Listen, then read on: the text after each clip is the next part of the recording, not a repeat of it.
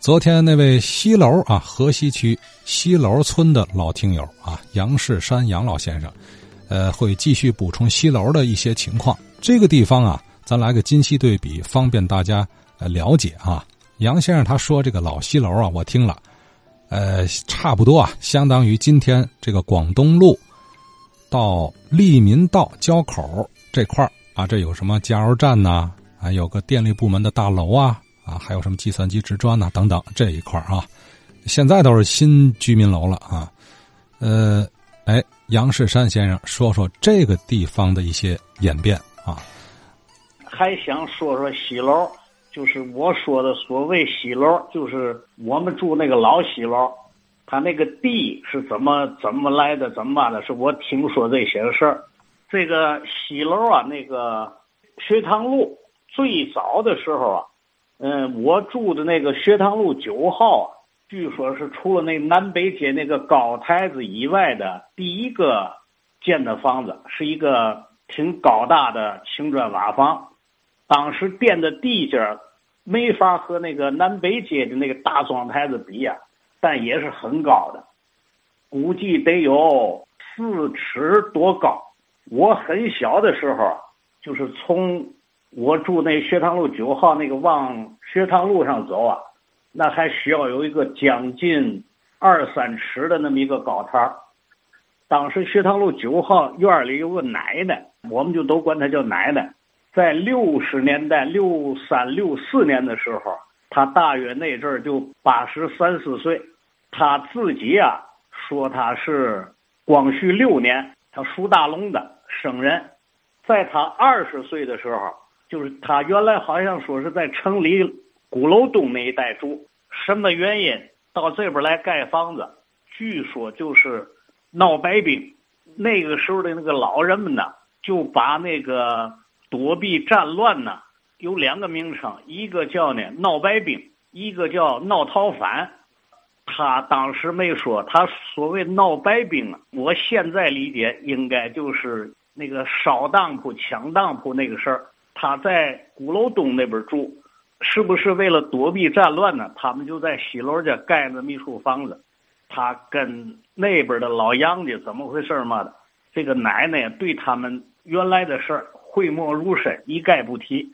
他就说他那年二十岁，就到学堂路九号这地方盖那个房，当时哈就叫杨家高台这个房子呢是和南北街啊。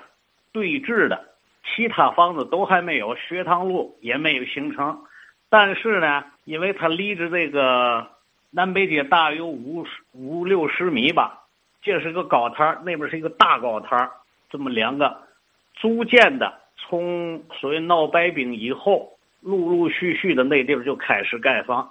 首先盖起来的，据说就是综合里那个地方。有两三处青砖瓦房、磨砖对缝，那个据说都是在二十年代的一前一后盖的。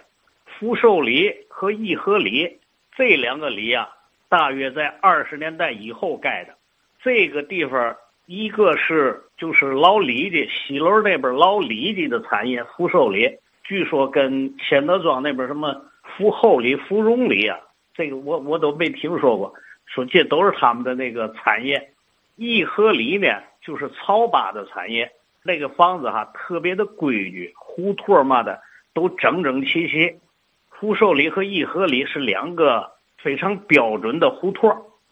这个地呢，据说除了人家那个综合里的那个那一带的房子是官气，就是所谓红气。当时这个奶奶也说不清。就说像大多数的人呢，后来都是白气。这个白气是怎么回事呢？据说都是从曹八，官称是曹八爷，都在他手里买的。当时西楼村公所呀，好像不叫村长，叫村正。曹八就是那个村正。那年头说话叫没贴印花，是没经过官面，由这个曹八卖的这个地。那时候呢，说这个曹八。就是给那个李善人的是干嘛的？经管土地有有这么一说，就是西楼红气白气的这个说法。陆续就形成了学堂路。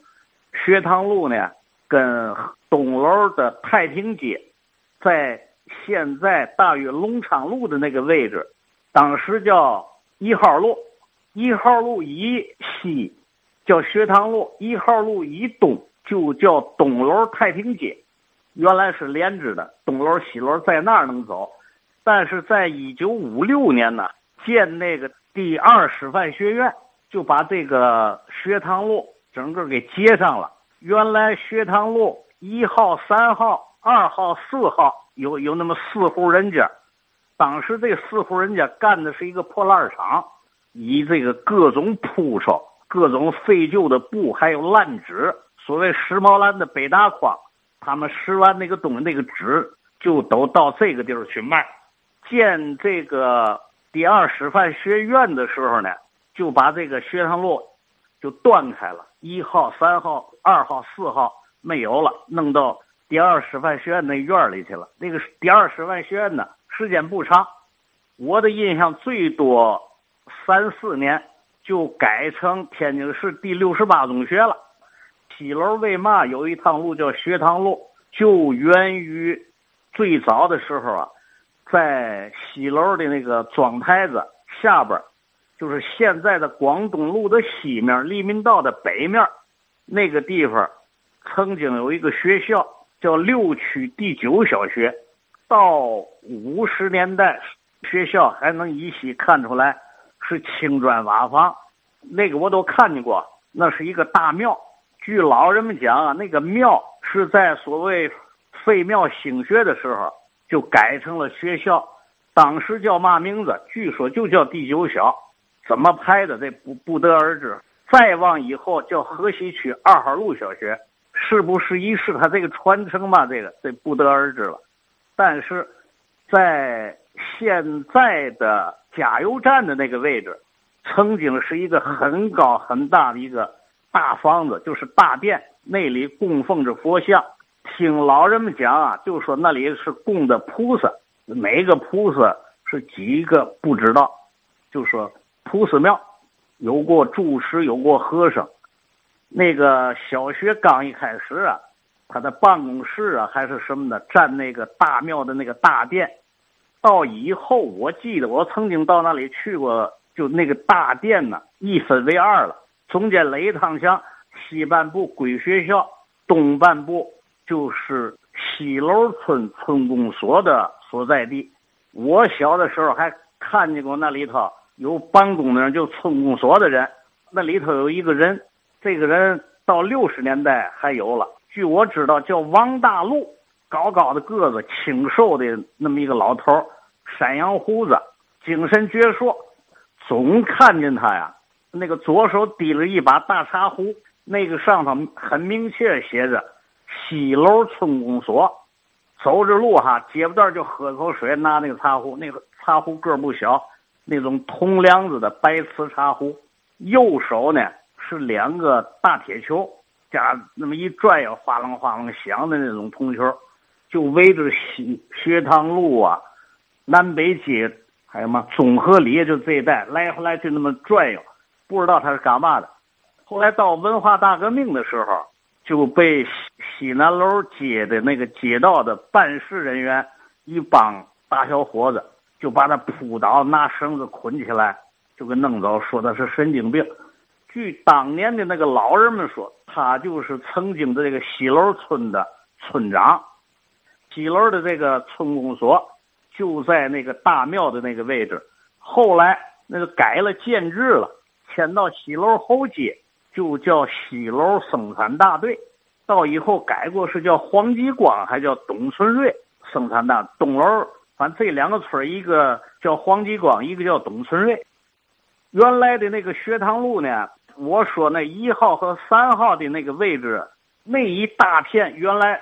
是魏家坟地，魏家坟地啊，起坟的时间大约是一九五二年，当时我都记事儿了，就看见那儿啊，大概是有几十座坟吧。这个魏家坟地的魏家不知道是是谁的，在那个坟坑子上头起开以后，里头有大棺材，三颗房檩支那么一个架子，用刀链把那棺材吊起来一点往上缠草绳，整个棺材都缠缠严了，再起吊装车。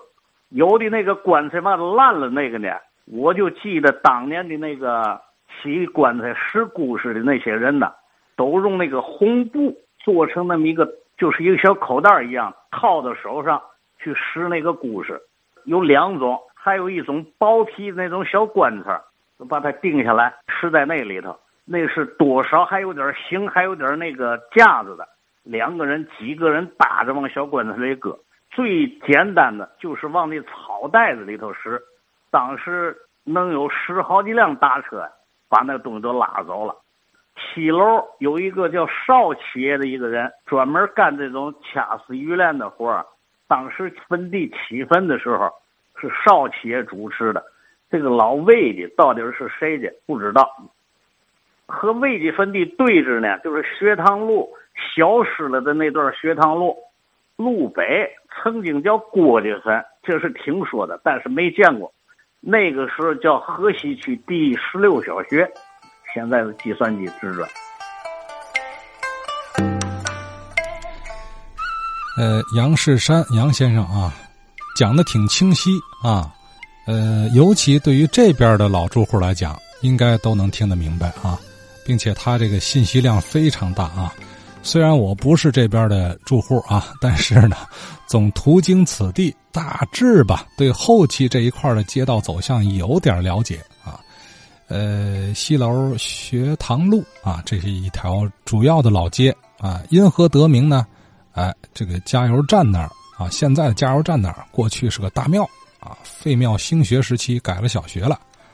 哎，杨先生了解，最初就叫。呃，六区哈第九小学，但是这个名字，呃，我考虑啊，可能之前还有其他名字啊，咱再倒倒，或许能知道这个老庙的名字，因为那时候它不都是以寺庙原来的名字来命名学校嘛，比如河北大寺小学啊、城隍庙小学啊、啊慈惠寺小学，哎等等。呃，另外呢，让杨丽老师注意听的就是啊，刚提到了这个西楼学堂路九号院这位老太太啊。据说是闹兵变、抢当铺的时候啊，从鼓楼东避难啊，来到西楼的建宅，成为杨家高台啊。他是闹哪个兵变呢？是是是一九零零年庚子兵变呢，还是躲避一九一二年的壬子兵变？抢当铺是一九一二年啊，这不好说，大致吧，这个时期。呃，如果确有其事，那么鼓楼东杨家在西楼这边啊，哈哈，难道说还有这么一支支脉啊？现如今呢，我昨天也说了，找历史遗存在这儿找很少很少，基本上没了啊。除去实在难以移动的东西，比如河道啊，比如地势，这个没必要拆毁的，勉强 哈哈算剩下了。呃，也算是后人呢，在听老故事，在听这个地方的人文地理的时候啊，呃，为数不多的一个参照啊。这条河呢。呃，现在我们走到这个广东路上哈，到了快到利民道附近的时候，的确有条河。这个河是不是强子河的引河呢？因为听呃刚才杨世山老先生说过啊，从强子河引出来一条小河，呃，是不是这样啊？如果我理解错了，请老先生们再给我纠正哈。